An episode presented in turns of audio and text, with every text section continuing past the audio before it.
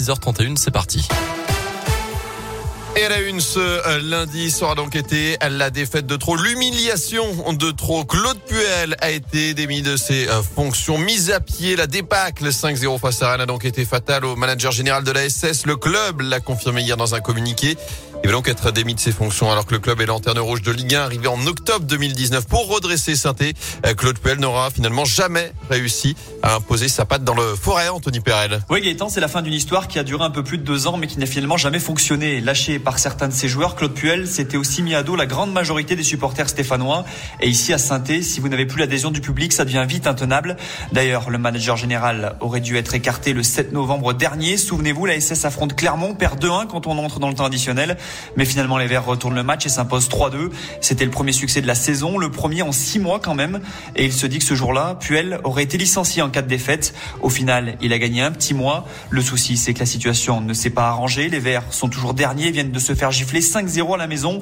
C'est le deuxième revers de cette ampleur sous l'air Puel quand même.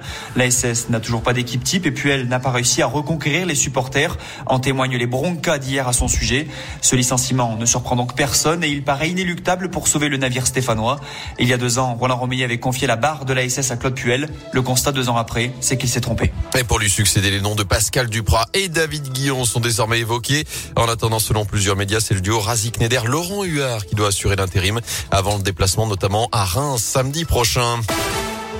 Dans l'actu, soyez prudents et patients sur les routes ce matin avec de la neige, notamment sur les hauteurs de nos départements. La circulation est délicate, notamment sur les monts du Pilat, du Forêt et de la Madeleine ce matin. Suite à la présence de neige et de verglas, les équipements spéciaux sont obligatoires, notamment pour accéder aux différents cols du Forêt. Même chose en Haute-Loire où le département est actuellement en vigilance jaune. Les chaussées sont enneigées et des interventions sont en cours. Dans l'actu aussi, à la approche des fêtes de fin d'année. Ils redoutent le pire. Les professionnels de l'hôtellerie-restauration alertent sur les annulations en cascade ces derniers jours.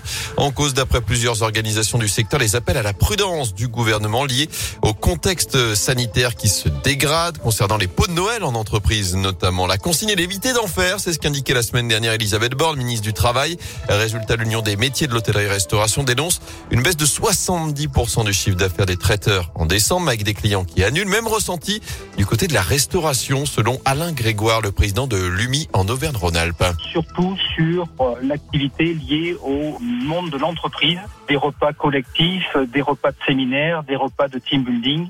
Tout ceci, on a des baisses significatives de 40 à 50 sur cette activité-là. On a été une activité qui a été fermée, réouverte, fermée, réouverte à trois reprises.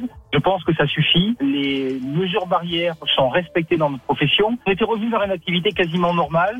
Et là, euh, les propos de la ministre sont vraiment désobligeants, très déplacés vis-à-vis de notre profession.